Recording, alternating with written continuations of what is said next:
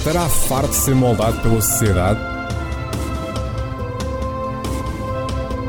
Procura quem diz o que pensa?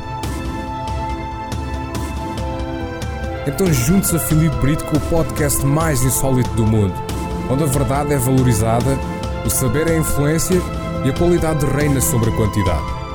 Sejam então muito bem-vindos ao Insolitamente Comum. Sejam bem-vindos a mais um episódio do Insolitamente Comum.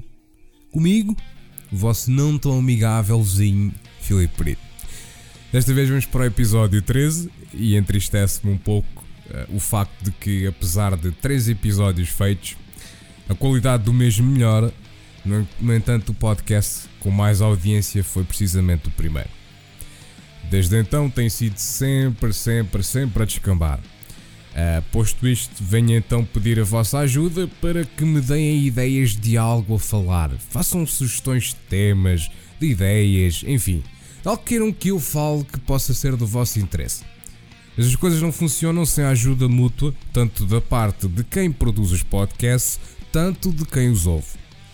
Permitam-me sugerir que talvez dessem baixa à partilha de um post inútil e redundante para uma pequena divulgação e partilha deste podcast? Hum? O que é que acham? Ficaria-vos eternamente grato e com certeza mais alguém ficaria porque, pá, tendo em conta o que vou vendo no Facebook, é mesmo redundância ao mais alto nível. Depois é claro que podem haver outros fatores aqui em questão, não é? Mas cada coisa a seu tempo. O que eu constantemente leio relativamente a uh, pessoal que quer subir como podcasters é que encontrem um nicho para falar e se foquem nisso nos seus podcasts. Epá, mas eu não quero isso para o meu. Eu quero ser versátil e tanto falar do Zuckerberg e do Facebook uma semana, como na outra falar de música e sei lá, se me apetecer até juntar videojogos e ao mesmo tempo falar da atualidade, na sociedade ou algo do género. Portanto, caríssimos ouvintes, facultem-me as vossas opiniões e deem-me as vossas sugestões. Tudo em prol do progresso, ok? Mas vamos ao que interessa. Aproxima-se o 25 de Abril e eu no episódio anterior mencionei falar um pouco de liberdade, mas epá, acabei por não fazer, então vou aproveitar este. A liberdade é algo que toda a gente deseja, pois a não ser que tenham kinks para isso, pá, ninguém gosta de ser pau mandado. Ora, a liberdade é, de acordo com a Infopédia, a condição do ser que pode agir consoante as leis da natureza. Todos nós desejamos liberdade, vamos ser sinceros. Todos nós queremos agir livremente de acordo com o que nos vai na real gana, mas, claro, tendo sempre em conta o senso comum. Antes de 1964, Portugal vivia sobre uma ditadura por António Salazar. Então, em 1974 organizou-se uma revolução para acabar com essa mesma ditadura e tentar dar-se início a uma democracia, porque as pessoas já estavam fartas de não poder fazer nada na rua não poderem expressar opiniões nos estabelecimentos públicos, entre outros. Desde então, essa mesma revolução, e funcionou de facto, desde então inicia a democracia e a liberdade de expressão. Mas, meus amigos, será que somos de facto livres? Na minha opinião, não. Não somos livres. Somos produto de uma sociedade controlada pela economia e pela ganância. Eu não considero liberdade o facto de que nós nascemos temos uma idade específica para entrar para a escola, depois da escola começar a trabalhar, passar a vida a trabalhar, a tentar sempre subir de estatuto, adquirir uma casa própria, casar, dar início a uma família, reformar e eventualmente morrer. Quantas pessoas não conhecem vocês que passam por este preciso padrão e consideram qualquer outro indivíduo que não passe por isto a determinadas idades alguém que não se enquadra bem na sociedade. Pois é, liberdade é uma ilusão que nos é alimentada para pensarmos que temos de facto poder sobre a nossa vida. A nossa sociedade assim foi formatada e só os loucos se apercebem de realidade. Ah, quanta felicidade tenho eu em ser louco, meus amigos. É verdade. E as pessoas que criam liberdade de expressão em espaços públicos, só vos peço isso, digam-me, do que vos serve isso? Podem falar mal de políticos X ou Y no café de preferência com os vossos amigos e conhecidos, tatatatata, mas do que vos serve isso? Pergunto legitimamente, porque eu não faço a mínima ideia se vos faz de facto sentir bem eh, conversar, eh, provavelmente falar mal de Cicrano e Beltrano no vosso estabelecimento preferido. Porque o problema disso, a meu ver, é que mesmo nós tendo a nossa liberdade de expressão, continuamos a não ter poder nenhum e eles continuam a governar conforme querem. É, é, tipo aqueles filmes assim mais virados para os adultos onde tem a, fêmea ao telefone com um indivíduo por trás a massajar-lhe o interior. Se é que me entendem. Conversamos, conversamos, mas no fundo continuamos a levar com eles. Hum? Portanto, caríssimos ouvintes, uh, celebrem o 24 e 25 de Abril o máximo que puderem, que é para dia 26 voltarem ao trabalho e à vossa vida livre. Mas continuando e seguindo para outro assunto, que é algo que me tem feito a cabeça um pouco nos últimos tempos desde que comecei o podcast. É que Portugal é muito, mas muito fraquinho em conteúdo intelectual na internet, pá. Posso ser eu que não procuro apropriadamente, mas sinceramente desconheço qualquer tipo de conteúdo com intuito de debates e conversas assim mais viradas para a atualidade e para questões que não passam nas notícias ou nas formas de comunicações mais comuns algo que junte duas, três a quatro pessoas a conversar entre si sobre assuntos que não são comuns e que deixem a audiência a pensar. A maioria das coisas que vejo são comédia ou tentativas de, de, política, então não falta, e depois é o redundante drama entre produtores de conteúdo, por isto e por aquilo, porque os produtores de conteúdo já chegaram à conclusão que as visualizações vêm com o drama sem exigir qualquer tipo de esforço.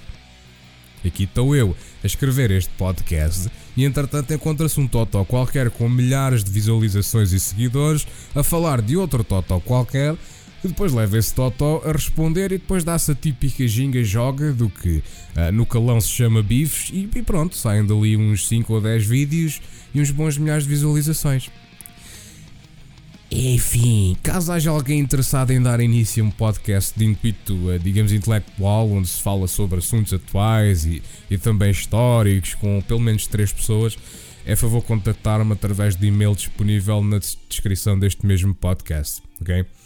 Mais uma vez, continuando e agora diversificando, digamos, eh, como eu gosto de fazer, falar um pouco sobre o novo God of War. É um jogo que saiu uh, recentemente para a PS4 e tem sido o jogo mais bem criticado dos últimos tempos. Uh, eu vou então partilhar a minha opinião como alguém que viu o jogo a ser jogado, mas não o jogou. Ou seja, não posso falar sobre a resposta dos comandos, uh, nem sobre questões técnicas em relação a bugs, a isto, aquilo, aquilo outro, mas sim sobre tudo o resto. Ora bem, começando pelo facto de que eu estava extremamente cético em relação a este lançamento. É verdade. A partir do momento em que eles mostraram o trailer, com o Kratos a ser calmo e com um puto atrás em terras nórdicas, eu pensei logo: olha, The Last of Us, versão 3, modo fantasia. Eu joguei as mãos à cabeça e pensei: opa, já deram cabo disto tudo. Mas verdade seja dita, não, já não havia muito para, para o Kratos fazer na Grécia. Até faz sentido passá-lo para terras nórdicas.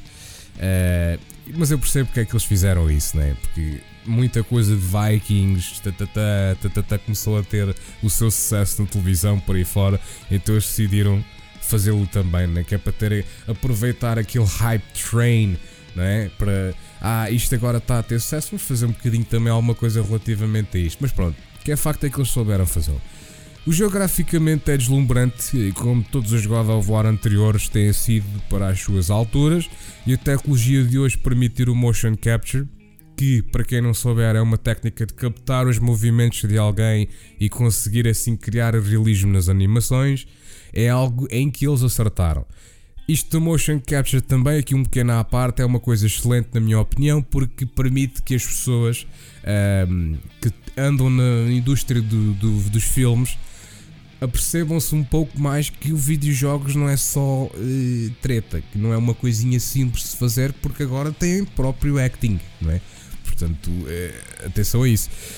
Ora, os God of War anteriores têm cinemáticas fantásticas que nos fazem sentir o mais badass possível, mas epá, este traz uma nova dinâmica.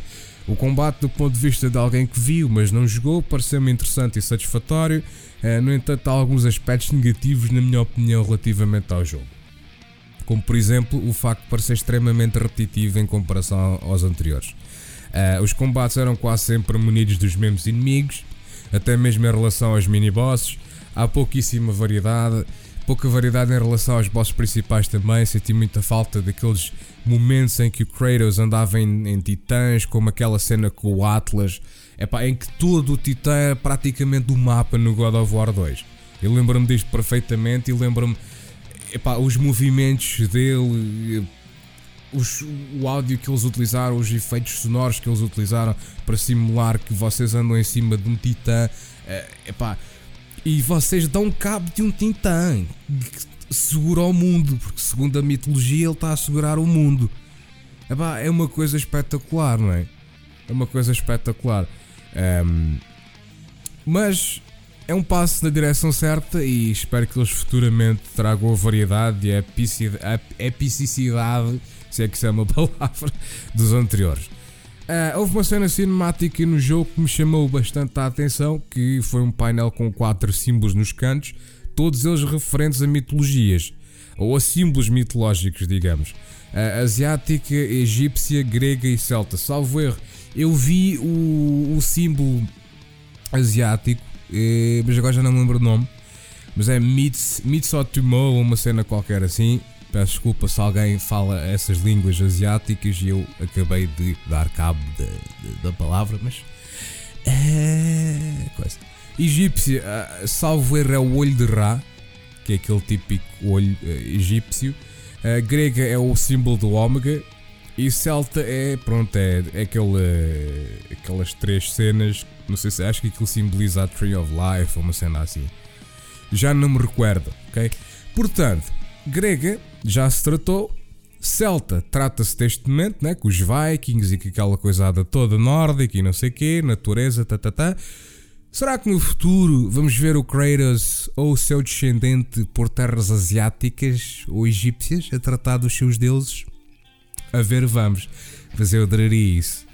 Bom, meus caríssimos ouvintes, e com esta pequeníssima crítica a God of War, que foi um dos jogos mais marcantes para mim como adolescente, uh, eu joguei tanto God of War 2. Eu sou um fã, eu pessoalmente sou um fã de mitologia grega e também mitologia egípcia. Uh, ultimamente muita gente são fãs de, mitologia nórdica, por isso é que eles começaram a querer ir para, para os nórdicos.